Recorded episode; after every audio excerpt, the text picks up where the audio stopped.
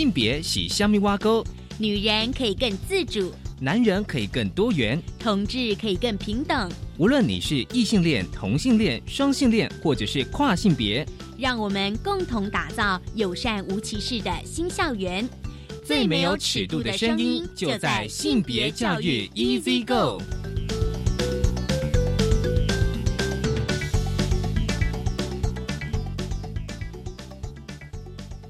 Hello，大家午安，欢迎收听教育电台性别平等一这个，我是文龙，不晓得这礼拜大家过得好吗？今天的节目内容性别大八卦，想跟大家来聊一聊，就是五二零蔡英文总统第二任就职。可是呢，就是我们的妇女团体跟性别团体有观察到，就是这一任的新的行政院内阁人士的性别比例其实是非常低的，因为此次的行政院女性内个比例只有百分之二点六三哦，相较于女性立委，还有就是女性直辖市长以及县市长，还有就是女性县市议员的比例其实都非常的高。所以呢，显然台湾不是没有女性的政治人才。那么为何呢？拥有人事任命权的执政者看不到也找不到女性呢？我们稍回来这个问题。而今天的性别慢慢聊，想跟大家来聊一聊，就是一个防治条例。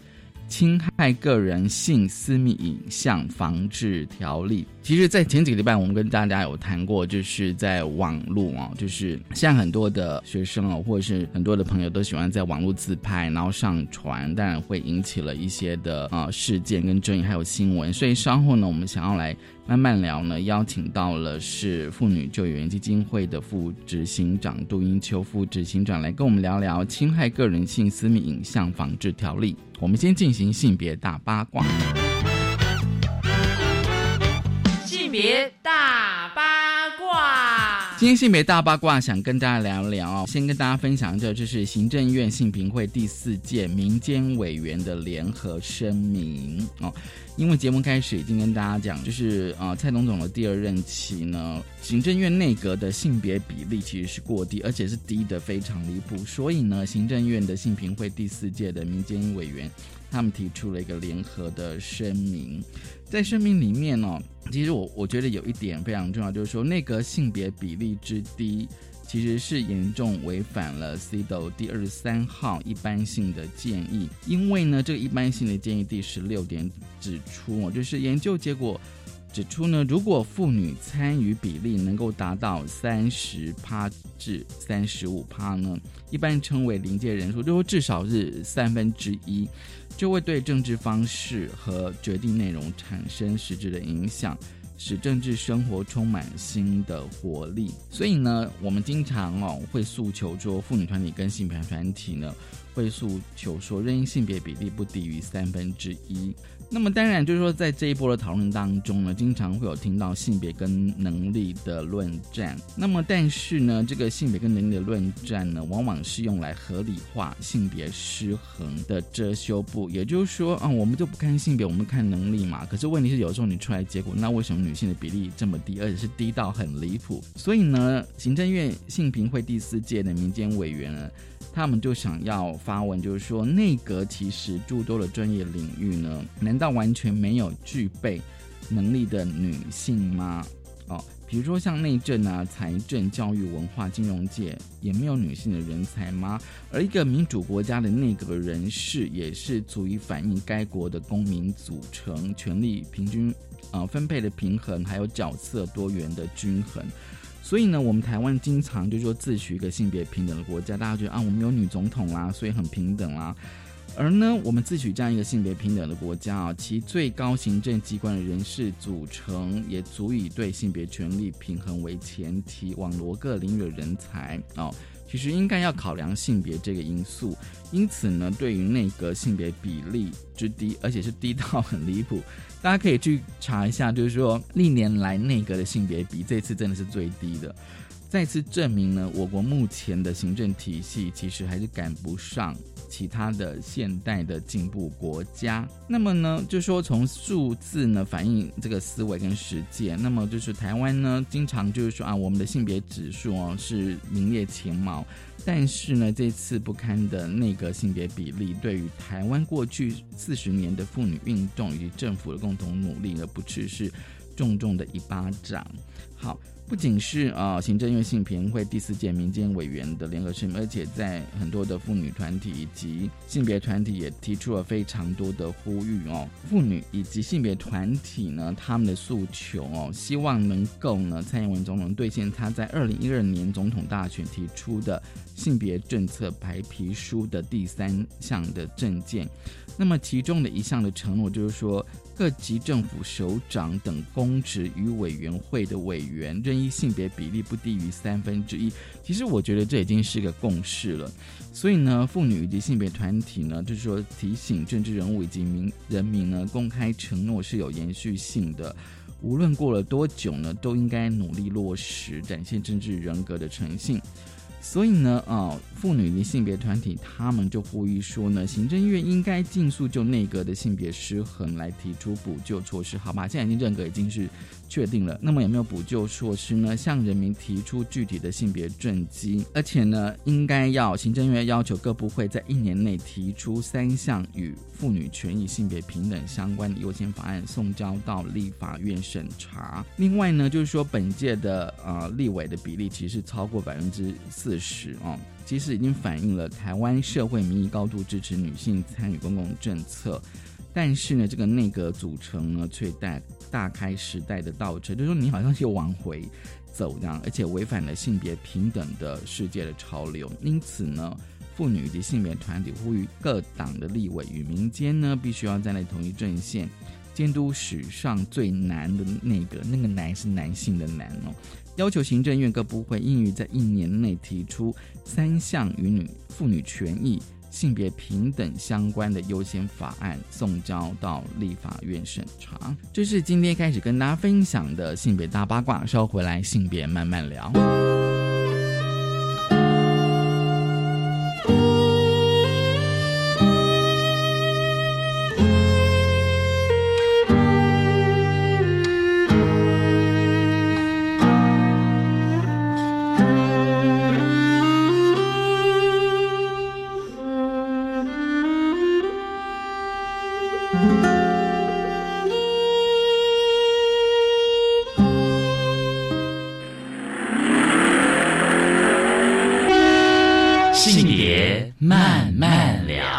再回到教育电台性别平等 EZ 哥，我是温龙。我们今天进入性别慢慢聊，今天慢慢跟他聊什么呢？今天慢慢聊跟他聊的是一个非常重要的议题哦。如果大家有印象的话，其实前几个礼拜呢，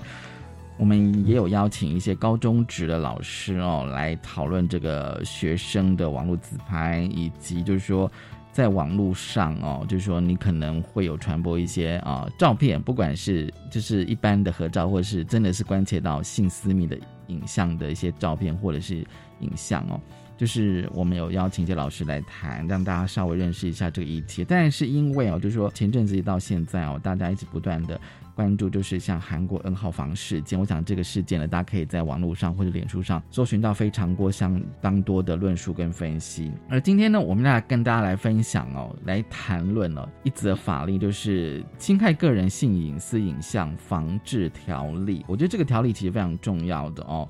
呃，这是目前由呃妇女救援基金会哦，他们正在拟定的。很高兴今天呢，我们邀请到了妇女救援基金会的副执行长杜银秋。银秋你好，主持人好，各位观众大家好。我今天真的想要呃跟那个副执行长好好来聊这个，因为其实就是呃，其实像像我问过这么多的中小学哦，从小学、国中到高中，其实很多老师在谈性平议题的时候，有时候会讲到一些，比如说。学生在使用网络上的一些情况，哦，那我会觉得是因为前阵子韩国 N 号房事件哦，让大家好像又激起了这个议题的讨论，所以我觉得真的需要好好的来谈谈，而且这一题的确，它跟我们性教育真的是息息相关。所以呢，我一开始还是想说，哎，妇女救援基金会呢，其实在二零一五年哦。就是有成立一个为了同意散布性私密影像的求助专线哦。二零一五年是在五年前就开始哦关注这个议题，可以跟我们谈一下这个专线当初成立的缘起吗？嗯，我们大概在成立前的时候，我们在二零一三年的时候，嗯就发现有一些媒体的报道，他开始报道一些裸照外流啊，或是一些私密照外找一些对风波。我们发现说，哎，为什么媒体一直报道那么多案件？哎，嗯那所以我们就在二零一三年的时候一直观察这个媒体的的一些现象。哎，那在二零一四年的时候，发现就开始找国外，如果发生这种事情的话，他们是怎么做的？知道怎么做之后，那我们在二零一五年的时候就开始成立了专线。嗯嗯，哎，那希望那这一群的那个被害人，如果他不是家庭暴力，也不是性侵害的话，大、或儿少的话，大概都求助无门。对所以我们那时候觉得是要有这样的专线来协助。那有这样专线协助的情况之下，也比较了解是台湾的一些状况是怎样，嗯然后一些样态是怎样。哎、嗯他这样的状况是不是跟国外是一样的？嗯那除了这个以外，我们开始做网络的民调。嗯哎、就透过网络跟那个女人迷啊，或一些相关的做大大量的一些网调的情况，嗯也了解台湾的一些有自拍的比例是不是跟国外是很类似的。那其实是很类似的，因为不管是台湾、美国，哦，有很多国家的一些开始一些青少年，他们会有自拍裸照对对的一些状况。嗯哎，台湾的状况其实跟其他国家也很类似。而且就是说，二零一五年就是傅园会啊、呃设立这个呃专线啊、嗯然后就是说，呃因因为我看就是傅园慧的网页哦，就是嗯。对这个专线就是这五年来的一些统计对。然后数字，我觉得这数字的确是还蛮有，因为就是有四百八十七件的求助的案件嘛、嗯哦，那女性受害者是高达百分之九十五，嗯，比较有趣是男性及其他性别者占百分之五。那我自己的看法是说，表示任何性别都都有有可能对对是受害者。嗯，这个其实我觉得还蛮重要的，跟大家可以理清一些迷思哦。就表示说，到目前为止受害的还是生理女性比较高。对，而且因为求助的部分也是生理女性是比较高的。嗯嗯，对，那其他百分之五包含，如果我们有接接过跨性别的，哦或是可能是女嗯同志或男同志的，嗯哦，或男性的也都有，男性也有被女性不合适色情或是嗯嗯，散播一些伪裸照之也是有，只是说，比例上是比较低的。嗯嗯。哎，所以这个数字哦，就是说有时候我们在看一些统计的数字哦，就是说数字可能摆在那边，但是我觉得更重要就是说你怎么去理解哦，去了解甚至分析那个数字背后代表的意义这样。嗯而且就是说啊，就是满十八岁的哦，但根据这个啊统计来讲说，百分之八十六是啊的被害者是满十八，那未满十八岁的是占百分之十四。然后未成年的受害比例其实是有逐年升高的趋势。这个的话，我其实是蛮想知道说，那未满十八岁，因为这是透过网络嘛，这个是实体的哦，服务的部分，服服实体的服服对对对，这是求助的部分。嗯嗯哎，嗯那未满十八岁，像韩国那房的话，其实它未满十八岁是占了百分之二十几，对对对，那我们是对占了百分之十四的部分。那十四这些有可能是很多是家长打电话来，哦，是家长。对，在问说怎么处理，啊，有些是学生哦。打电话来，对，嗯问说怎么处理。嗯。哎，那像我们之前前几年就处理一个，就是可能他们出去毕业旅行。嗯，啊，毕业旅行不是都住在饭店吗？对，然后可能就洗澡，大家一起洗澡，对对对，然后就裸露，他们就拍来拍去这样子。哎，那有一天就看他脸书，就发现他有那那个裸露照，嗯嗯哎，嗯那嗯。家长就很很紧张嗯，哎，嗯那嗯。就打电话问说要怎么处理，嗯哎，就是嗯会有这样的状况。所以表示说，这百分之十四里面，就是其实有些家长是知道的，是，然后很多家长是偷偷知道的，哦偷偷知道，就是他们偷看到 Line 或者是上好。上孩子的脸书或追踪他的 IG 的时候才知道。嗯嗯，那那知道这样情况之下，我们就要教他要怎么处理，他教他要怎么去跟他的孩子讲，嗯孩子才不会生气，哦对啊，哎，或孩子才不会很害羞。他这些部分要跟家长说，如果你用指责的，用用比较生气、怒骂的方式对他，他可能更不敢讲。嗯对，那亲子关系也会受很大的影响。就是要跟他不断的讨论这一块，对他自己要怎么处理，他东西要下架，要不要报警？嗯嗯好，那嗯依法嗯我们是要去做通报的。嗯，我们要需要跟他做一些说明。嗯哎，嗯，所以反而在未成年这一部分，那个呃工作对象可能有一部分就是家长对这样子。对对那可能家长就像刚副理想讲，就是说家长可能透过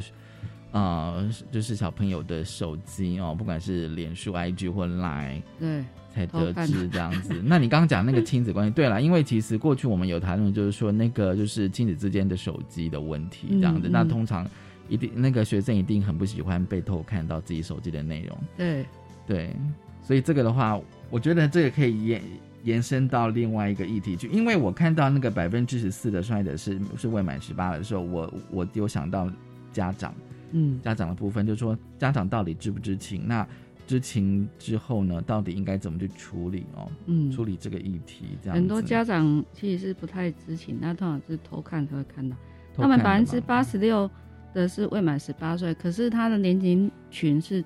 比较二百分之二十到呃，就是二十岁到三十岁比例是比较高的。然后，二二十到三十，对对对嘿另外一个就是那个呃，被害人有高达百分之八十九是暴露在被威胁或影像被散播的风险当中。嗯，所以这个的话，表示说，今天他如果要是有人获得了、取得了你的一些性私密的照片，表示说可能有八十九的人他是他是在这个风险里面。对对，基本上、那百分之十一期很多，譬如可能他没有威胁，也没有散布，他就持有而已。哎，那可是当他分手的时候，其实他就会很害怕。哦，哎，那这百分之八十九是因为他已经不止持有，哦，那有可能他已经威胁或已经散布，嗯或是他威胁要散布，或是他没有直接威胁就直接散步了。哦哦那个可能都没跟你讲，对对对，那他直接上传哎，对，散布哎，对那有不少是我们他打电话来问的时候，他才他说他在某某网站看到他的裸照，嗯嗯，看到他的那个那个性行为的照嗯的那个影片。嗯那有些是自己发现，有些是亲友发现、哦来告诉他，所以知道这件事情其实都还蛮崩溃的。嗯哎，原没有想到说，哎，当有一部分可能当初是情侣，对，哎，那因为这样子分手，竟然用这样的方式来进行。那如果是他持有有威胁要即将散步的话，那这一部分就报警处理，可能就会比较快就处理了。哦那、一旦散步的时候，真的很难处理哈。有些嗯是他放在国外的色情网站，嗯嗯嗯，哎，那国外色情网站因为不是台湾所属的，对，哎，那在处理上，如果是大的网站的话，大部分都可以，就是嗯嗯写信要求对方拿下来就可以。那这样子如可是如果是一些小网站的话，嗯就很难去做处理，嗯哎，嗯，会有这样的一些状况。而且哦，那个刚刚就是还有一个数字，就是说，现在根据这个统计，就是五十三百分之五十三是现任或前任伴侣或同事或是同才，哦，这比例蛮高的，就反而就是那个熟识程度，对，就是通常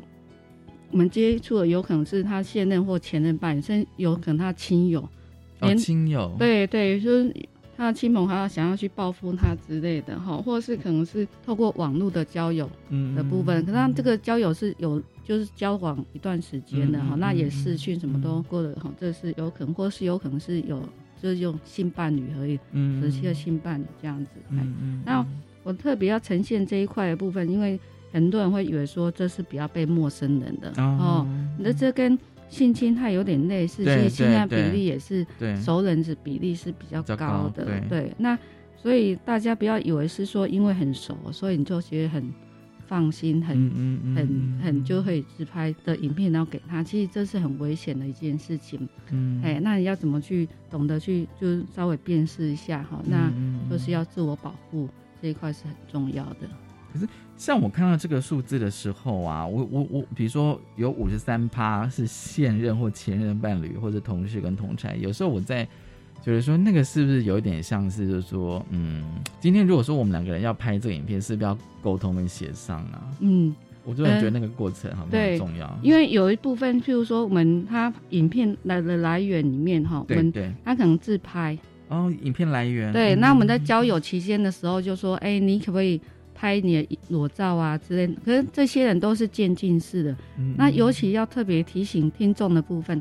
对小朋友的部分更是正那个渐进式。嗯他可能刚开始是说，哎、你要不要拍个生活照给我，嗯那让我认识认识你，或者是那他们怎么认识？可能聊天室认识，有可能是玩游戏认识。嗯游戏不是有对打吗？啊那对打的时候，就是孩子那个点数没有了，那他零用钱也有限。嗯那对打，那如果是成人的话，他可能就问他说：“你可不可以给我一些点数，嗯或者是怎样？”那成人就因为如果他不怀好意，他就说：“好啊，可以啊。”那我们是不是移到 Line、移到 FB 那边聊天？哦哎那聊了之后就说你要点数，刚刚你要给我一张你的照片给我看，我才知道。哎，所以他就渐进式是先生活照，然后之后就说那那他说哦，那还要那。因为孩子不知道，他觉得说就那么单纯就相信他，他觉得他顶多就要给他生活照而已。嗯哎、那后来渐进是到那，那你如果要更多一点数的话，就拍胸部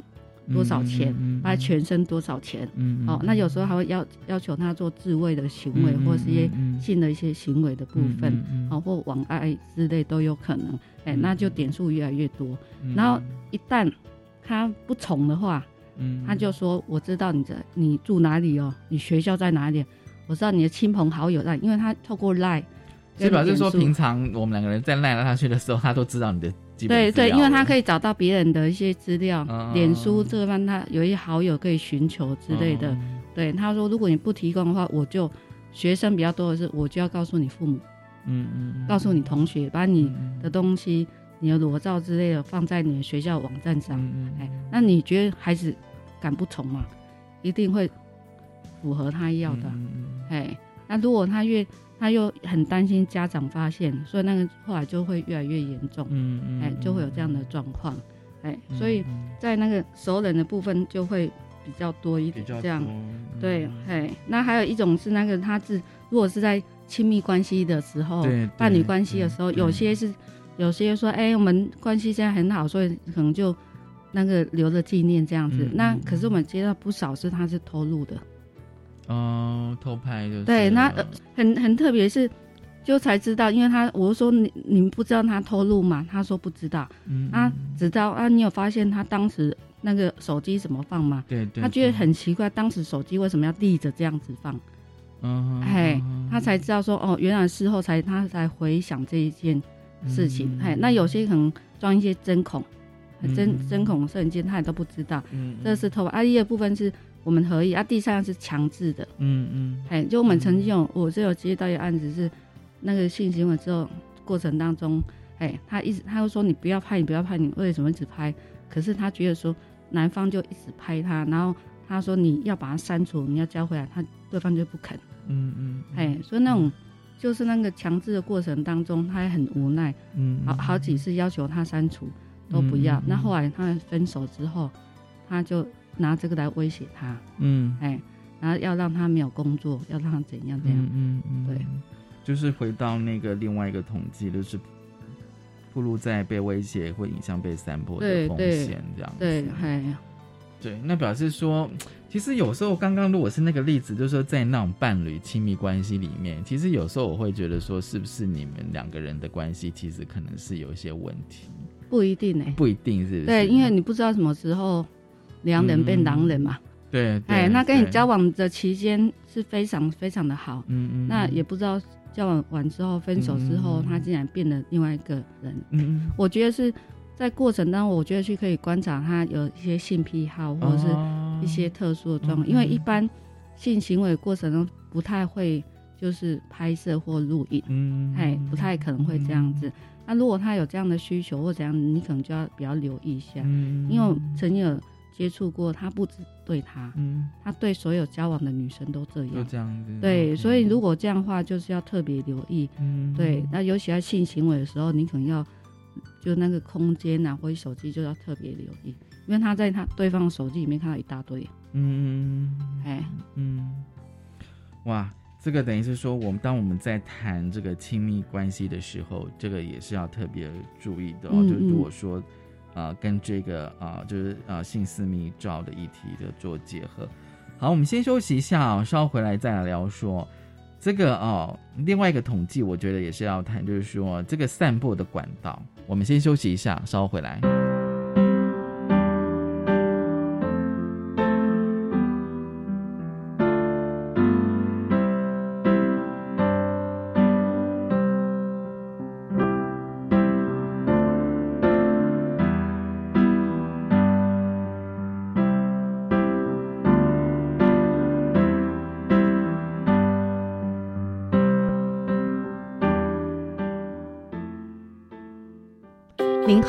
我是生活 i n t e r s i g n 节目主持人曼平。这些年以来，我们一直在这里。我们关心生活里的小事，我们关心民主社会最重要的价值，我们关心现代公民的责任。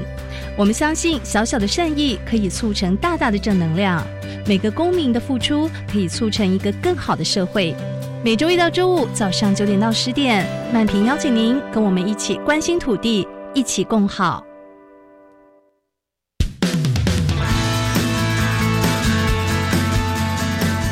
青春加油站校园反毒广播剧插画及创意文案甄选活动开跑喽！征选期间从一百零九年四月二十七号到六月五号，征选项目分为插画以及创意文案两种形式。只要你是国中、高中职含五专前三年的学生，就可以报名参赛，更有多项丰富大奖等你来拿哦！青春加油站第二集广播剧内容可到警管官网下载或线上收听。活动详细资讯，请上内政部官网查询，或电洽零二二七六二九零五二。青春加油站甄选活动工作小组，欢迎插画及文案高手，赶快来报名参加。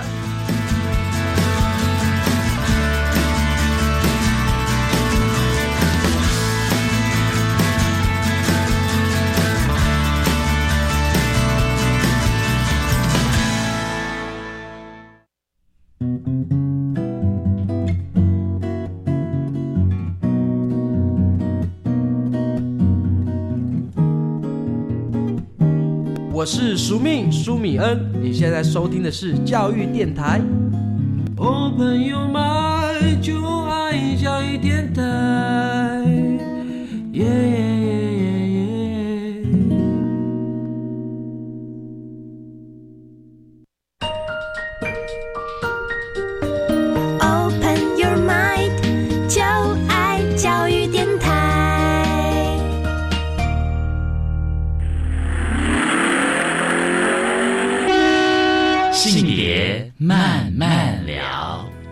欢迎再回到教育电台性别平等 E C 哥，我是温龙。我们在今天内容性别慢慢聊，今天慢慢聊跟大家聊的是呃侵害个人性隐私呃性私密影像哦防治条例哦，很高兴我们邀请到了妇女救援基金会的副执行长杜英秋。副执行长哦，来跟我们聊。好，其实上个阶段我们大概就是对于就是傅园会，其实在二零一五年哦开始设立了未得同意散布性私密影像这个求助专线。而我想说，我们家一路聊下来，就是那个网络的平台，因为其实这边有个统计，就是说哦，就是那个加害人散布影像的管道还是以网络最大宗。社群网站、色情网站，还有一些影音平台。对，可是像有时候我其实是蛮想知道说，色情网站，其实我有时候觉得说，那那个那个散播性的杀伤力其实是蛮大的，是非常的大。对，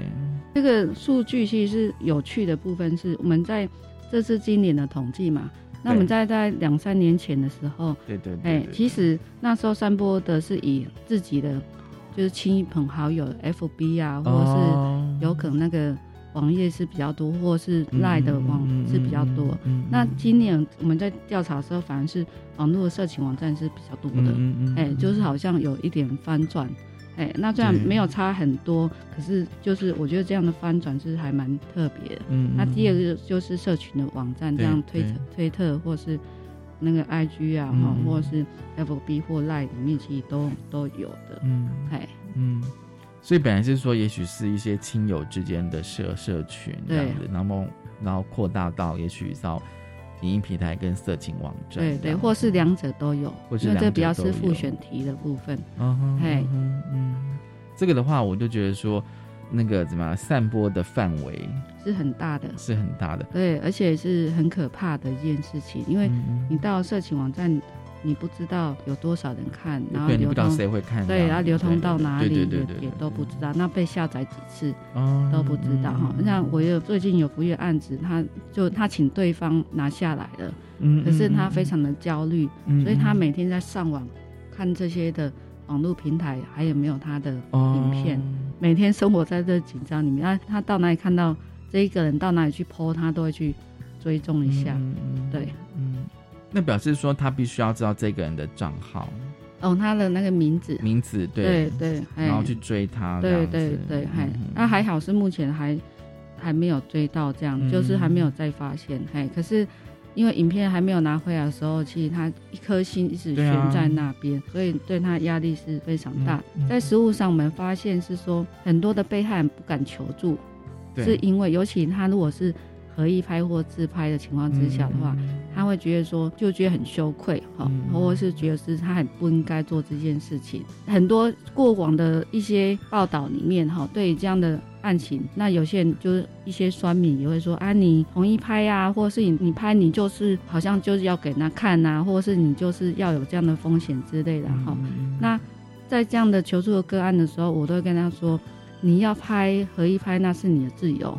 可是。他没有权利把影片没有经过你同意，他是不可以把影片上传，对，或散播给别人的，这是犯法的行为。即使我不断的告诉他这样子，可是他心里的自我的一些自责感还是很大，很羞愧很大，甚至有些人因为这样子也不敢报警。嗯，他觉得一旦报警了，那大家都会知道了，哎，那就会去点那网站，那他就不用火了，他影响他工作生活通一样。对，所以有蛮多人会希望就赶快默默处理掉就好，因为台湾对这被害人还是有那种救者文化。哦，对啊，对，尤其对于女性发生这种事情，更是会在检讨女性啊，会谴责受害者。对对对，其实这样的状况，这是很不对的。今天不对的是加害人的部分，哎，那比例上加人是以男性居多的，哎，那很多去下载去看的部分也很多是男性男性的部分，嘿，所以如果。一直有这样救者文化，其实让会让更多被害人不敢出来求助，那孩子更是这样。其实这个我们在谈性骚扰、性侵害，就是那个受害者的迷思就已经谈过，所以今天在那个网络上性私密影像传播，其实也是同样的道理。这是更严重的，更严重。对对，因为它是有关于性的部分，对对，会更严重。对。好，其实哦，就是说回到那个学校，因为就是那个傅园会在去年哦，其实也有到学校，尤其是高中职跟大专院校去宣导这个议题。我觉得这个的确是蛮重要的，因为我们发现其实很多的那个十八岁以下，或是可能大专院校对的孩子会发生这种事情。哈，那自拍的话，通常是在性行为当中拍，可能是年轻族群会比较多一点。嗯，哎，那我觉得预防。跟教导他怎么处理，这是很重要的。对，所以我们就会到大专院校啊，或者国高中去开始做一些宣导的部分。那很多孩子，其实，在学生在宣导过程当中，有些老师其实真的还蛮愿意的，还蛮认真的。那有些学校就会认为是说，哎，我们学校都是好学生，不会发生这种事情。对，那可是我们实际在接触的时候，其实也不少是。所谓的好学生发生这种事情，那实物上我们接到很多的的这样的案例，是这群学生都比较单纯，嗯嗯，然后很愿意相信别人，或是说他可能本身的自我意识没有那么强，或是人家要拍他的时候，就是人家叫他拍的时候，他真的是就很乖乖的拍给人家看，或是遇到威胁恐吓的时候，就真的是很顺服的态度，哎，那也不敢去求助，因为一旦他说求助的时候，对方很了解。这群孩子的心态，哎，即使是大学生呢，或二十几岁，很了解这种心态，所以他也因为这样子就不敢去求助。最近我接一两个案子，我也问他，我就稍微了解他的家庭背景，她就是很乖的女孩子，嗯，哎，然后很听话的女孩子，嗯，哎，就问他说，当初为什么你他叫你做这些行为，拍摄你都愿意？他就觉得是说。因为对方讲，他觉得还蛮相信的。嗯，嘿，他拍完传过去的时候，当下他过两三秒或一分钟要收回的时候，已经来不及，来不及了。对，然后才后来他就他的朋友才在那个色情网页上看到，嗯，哎，所以他就是一直哭，一直哭，他很崩溃。嗯嗯，对，嗯，所以如果是外界，我就跟他说事情已经发生了，那。不对的人是他，不是你。嘿，那我们要怎样透过法律来去制裁他是很重要。而且我跟他说，这加害人应该不是第一次，那个手法看起来还蛮熟练的。哎，那就一直鼓励他，也陪他去走各项的一些程序。嗯嗯，对。可是至今他还是不敢让家人知道。知道。对，因为他让家人知道，我想他这辈子可能会被就是家人一直欺。嗯嗯。嘿。然后可能开始会检讨他之类的，尤其又是女孩子，他家又非常的传统，哎，所以我觉得这一部分真的是就是要特别的留意。其实刚刚就是副理长，你有提到就是那个合意拍摄拍不管是影片还是照片的的那个哦，就是我觉得就是刚刚我觉得还是要强调那个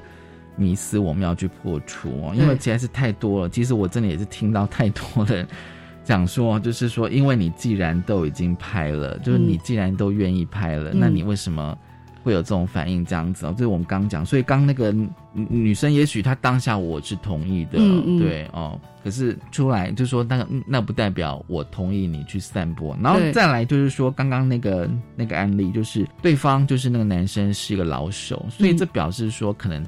有更多的受害者，更多的受害者，然后他是累犯，对。只是可能没有人发现，或是之类的。对，那我们进入校园的时候，其实就是我们会要求，不是会宣传呐，哈，宣传是说，其实拍照不是说要学生或怎样不能拍、不准拍这样子。那我们是要透过很多案例教导大家，是说要拍的时候你怎么样安全的存放，嗯，好，那它一些风险的评估，好，那尤其你传给别人的时候，那你怎么是自自我保护？哎，那怎么去？就是你的相片，如果去做一些好的管理之类的，那这一部分会会教大家怎么做一些处理。然后一个部分，另外一部分，如果你去散步的，我们会跟学生讲，如果你散步的时候可能犯了哪些法令，或者是你偷拍的时候会可能犯哪些的法令的部分，哦，提醒就不要做这件事情。还有当发生这种事情的时候，对被害人。跟家人的身心影响是什么？哎，然后让大家可以知道，哎，那希望可以避免有这样的事情来发生。那很大部分我们要导正的部分是说，希望不要再对被害人有这个救责的文化，好，或是俗说的不要充斥的那种厌女的文化的部分。嘿，我觉得这一部分要不断不断的灌输跟教育。那性别平等，我觉得真的就是要这样子慢慢的灌输跟教育，嗯，会比较好。而且哦，就是大家知道，就是呃，在学校的课程哦，一定都有所谓的网络的课程哦。其实刚刚就是在录音之前有跟就是副警长稍微提到，因为我想说谈的议题就是回到我们学校教育，可以做个连接。就是我相信，就是说，大家可能在学校都有上过网络课程哦。然后另外就是有个概念，就是数位公民素养哦。那个那个其实也蛮，就是说教我们怎么使用之外，对，要怎么样的自我保护，也不侵犯到他人，是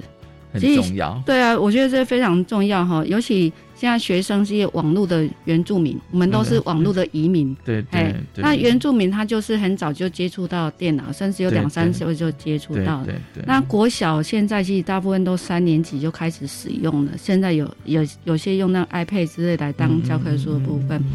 那我印象很深刻的部分是说，因为我孩子在学校的时候，国小三年级在使用网络，我孩子更早就使用了。嘿，那使用的时候他。我就问，会问他说：“那老师有没有教你自我保护啊？或网络上一些怎么去你的相片啊，或者安全上怎么处理？很多老师是没有讲的。哈，他可能教他开关机，什么网络上线，怎么去做一些东西。好，那有提供学校会提供的是说，要家长好，那怎么去下载那个安全的模式，就是防止那个未成年的孩子去看，就是比较色情或不不好的一些网站的部分。哎。”这个都是好的。那如果你在越小的孩子在三年级的时候，你就可以告诉孩子说，有些东西它是不可以下载的，不能点阅，然后不能看的，不能散播的。好，那这样子孩子才知道说，哎，原来是有这样的限制的。好，那另外部分是说，那如果你有，因为现在很多孩子都流行那个 I G，IG，好，或或一些直播的部分，哦，对，直播，那有些还会偷录，在，因为现在有些手机会就在学校没有进手机，会去直接会偷录，那也要告诉孩子说，如果你有拍这些相片的时候，你要怎样保存会比较好？那尤其你是不是可以给拍人家私密照？那有没有违反？那个私密跟那个个人的资料，嗯，我有些拍完之后还要把人家姓名啊、地址、电话都写在上面，哦，全部写。对，然后上传。那有时候他是为了报复，因为就看他不爽，然后报复他。这种的一些都要跟孩子告诫跟说明。那我个人会觉得，孩子年龄越小，越跟他早点讲，他越有概念。嗯如果你到了比较大的时候，他他不听的，他觉得说这个没有什么，哪有那么严重哈？或者是因为。事件没有发生，所以他不会觉得那么严重。那种法治教育，我是建议越小教越好。嗯你越大的时候，很多甚至没有教的哈，因为有些升学主义的情况之下，他可能就没有教，或是他觉得教这个也没有用。他可能就忽略了，他可能没有重视这样子。对对，嗯嘿，那真的是那种公民素养在很，那不只是这部分家长这一部分也要教，家长要怎么教他怎么去陪伴孩子筛选一些网络。那我们发现有些大人就自己上色情网站了、嗯嗯，哎、那你说孩子在旁边看了，他会不会？嗯。哦，或是他可能看了之后他也没有关，看了他也没有去解释为什么会有这种网站嗯 之类，然后可能就越越来越隐私，越来越扭捏的情况之下，嗯那孩子会不会有好奇心？一定会有的。偷偷看，对，趁大人不在的时候，对，在看什么之类的，那就好奇，那好奇有可能就有一些生理反应或怎样怎样，就引衍衍生出来，就所以有时候对教导孩子真的是要稍微留意一下，然后就有时候要以身示范啊，或者是教导他比较正确的观念，哎、这样子的话可以避免很多哦一些伤害别人，或者是可能自己陷入在危险，嗯或者是触法的可能性。我觉得这是要从小越小教越好。越小教越好。对对对对，就是因为既然学校都已经有网络使用的课程哦，其实是不是可以再更进阶的哦？就是那个数位公民素养这个概念，可能要带进来，而且重点是说啊、呃因为现在已经有越来越多的新闻案件是跟网络的性私密影像传播这个议题是非常关，而且这个这个数字就是呃，就是在年龄层，就是应该有到国小对我们最小是到十一岁，哦，十一岁，大概小五小六的那个年纪对对这样子对，哎，嗯，所以的确，其实我经常在谈这个议题的时候，有些家长会认为说，那么小教他这些东西好吗？这样子。可是问题是，我觉得有些议题应该不是说他多小要不要教他，嗯而是说，因为现在这个环境，我觉得实在是充斥太多各种的讯息的时候，嗯嗯而且就像刚副局长你讲，就是小朋友他可能从小开始接触平板哦，而且有些学校的确也是开始用平板的来教学。嗯，那你怎么去认识他使用之外，也要怎么样？就是说懂得自我保护，但是也不要侵犯他人的这个数位公民素养很重要。真的。好，我们待会下个阶段哦，就是来谈就是这个条例啊、哦，侵害个人性私密影像防治条例。我们先休息一下，稍后回来。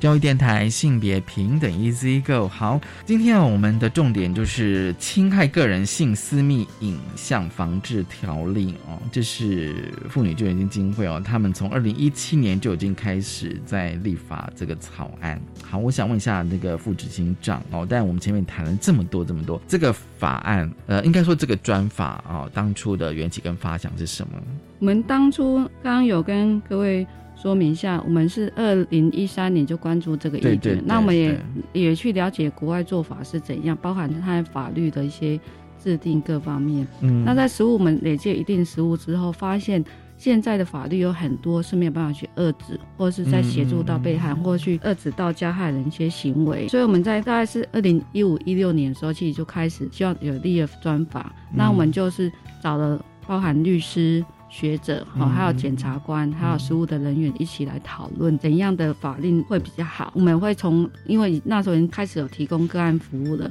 所以就从个案服务里面一一的在讨论哪哪些法条要有，哪些法条不要，而且还参考了韩国啊、日本、嗯美国、加拿大、澳洲各个法令来来制定这一部的法令。我们的整个制定其实是历经了很多的次的讨论。那在二零一七年的时候，透过有美女立委召开公听会，嗯那也听了很多法务部啊，或卫福部，或者是司法院、领政署那一部分的，还有民间团体的一些声音。嗯那我们又二零一八年就做一些修改的部分，嘿。那很可惜，因为就立委重新选举，所以那次就没有排排进去会期在里面。嗯哎，那个侵害个人性私密影像的条例化，我们原本的版本里面其实主管单位是卫生福利部。哦，卫福部对，那大家知道，其实卫生福利部，因为被害人第一个时间想到是警察。嗯，对对，那如果是卫福部主管会太为难了，哎，所以我们后来把这个主管单位是变成内政部警政署，哎，那因为有他们职业主管的时候，因为有很大部分是要求加害人把东西交出来，嗯。或是要求业者下架的部分，所以如果透过警察有很大有公权力的警察的话去要求的话，嗯，这个比较容易做到。这次修法，就我们第二次再修的时候，就把它改成贵妇那个内政部警政署。那另外部门原本二零一七年的法条有一部分很大部分是没有被害人的福利服务。嗯，啊，譬如说我在一些说一些咨询或治疗个案的时候，他因为这样子身心崩溃，嗯，嘿，那现在心理咨商费用是贵的，对，嘿，对。那就没有钱去做心理咨商，对，嘿，那所以我把这一部分的包含经济一些补助放进来，那还有一部分律师费的部分，嗯。如果他没办法申请到律师费，就可以透过这个条文，然后县市政府或警政署可以编列这样预算来协助被害人，哈、那嗯很现实的部分，因为他可能会进入司法，那可能会害怕遇到对方。那目前家庭暴力防治法跟性侵害防治法或儿少保各种保护法令里面会有社工陪同，你法令有有说可以社工的陪同，可是就是如果没有放进去的话，就不知道有哪一个社工来协助，嗯。哎，这就会太可惜了，哎，那。所以我们就增加了被害人保护服务的部分哈，在这条文里面很大部分是网络业者嘛，哈、嗯，对，那我们就比较的那个儿少性剥削第八条里面，对网络业者如果知道有这个他他的一些性私密影像散播的情况之下，他要他要把它下架，而且要保留资料。而绍兴剥削是保留九十天，嗯嗯，那我们保留到一年，为什么一年？因为成人的部分有可能是被害人他本身不知道，嗯，哎，如果知道的时候可能会比较晚了，哎，嗯。那如果资料保留比较久的话，被害人知道他可能提告的可能性也会比较高，嗯。哎，所以我们就有跟那个儿少性剥削那边做一些区分的部分，嗯嘿，嗯。那在这条文里面很大部分是有一个禁制令哈，那对那禁制令，这是渐进式的。今天如果他发现他的东西被侵害、被上传之后，他第一时间找警察，嗯，哦，那有些业者可能不管，或者是警察没有办法的时候，他，那他可以透过申请禁制令，那法官可以透过法官的核发的禁制令，要求业者下架，嗯嗯啊，或要求他交出来，或嗯要求他提供下架的钱给对方哈。嗯另外一部分是很多的被害人担心他持有，他是不是真的删除了？哦，对啊，非常的恐惧哈。对对对那所以里面有一条是禁止他去再散播，嗯好哦，或禁止他对他有些就是要报复嘛，哈，对，禁止对他的那个骚扰、哦恐吓，嗯或禁止他到学校里面或者他的那个工作的地方，哈、去去传播之类的，这就是对他而言，被害人的人是保护比较多。那以往我们之前也调查过，就是说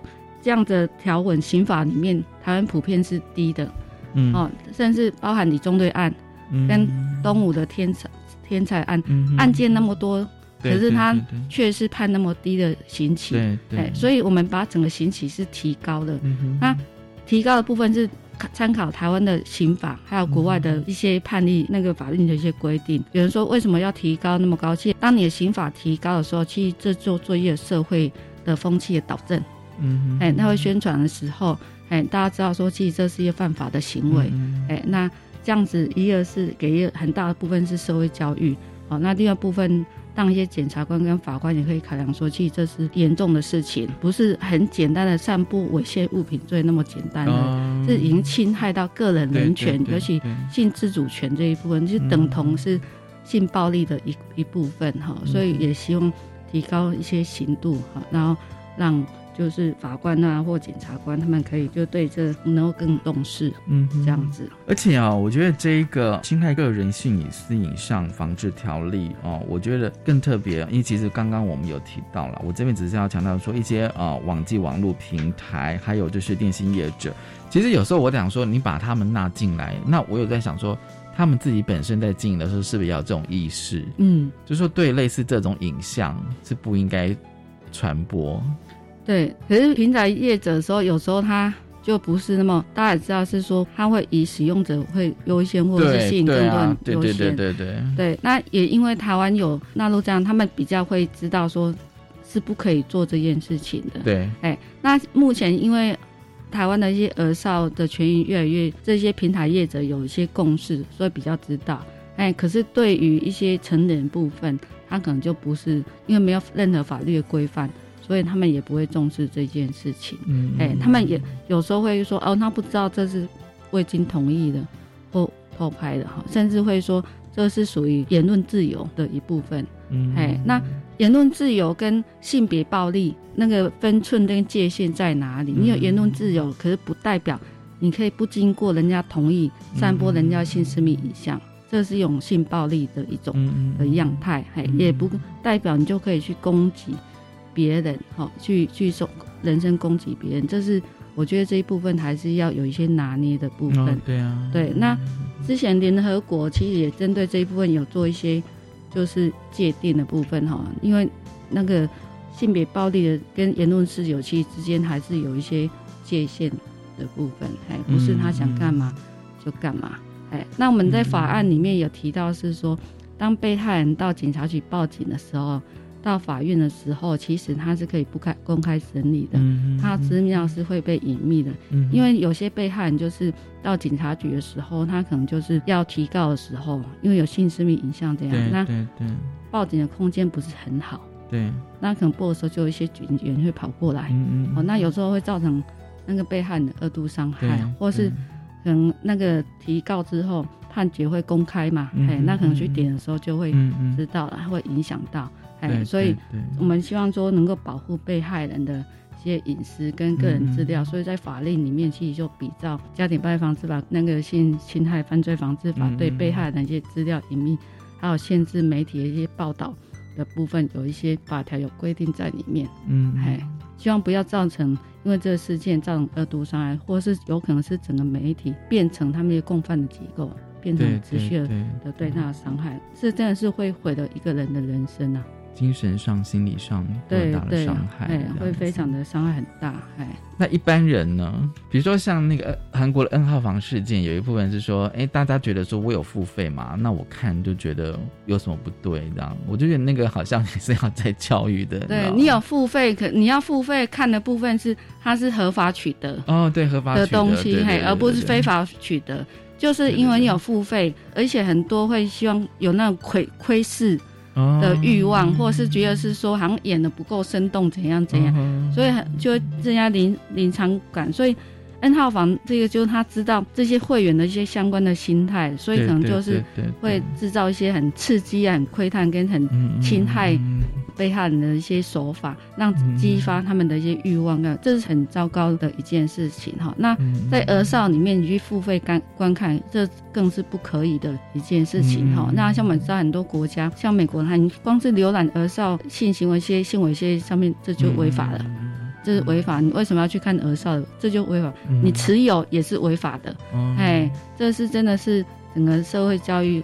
的需要在教育的部分，因为你不看、不持有、不浏览，就不会这样的市场，就不会有这样发生。嗯哼，对。所以这个条例到目前它的进程是，我现在进程其实已经有一些陆续有立委，像洪孟凯立委，其实他就是他已经送到立法院去了。那听说下个礼拜可能会拍那个招委部分。那其他立委其实也有兴趣，像我在很重视的那个范云立委，他也开始在草拟这一部分。嘿，那。但是韩国 N 号房的事件在台湾也是有，好，那可能我们发现的并没有那么严重，哎，那如果我们能够更早去防堵的话，对，哎，有这法令出来的话，其实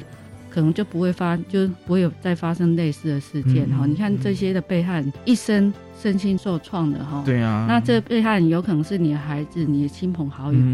都有可能，哎，所以。对于这样子的一些事件或这些法定的部分，其实是希望大家支持，嗯，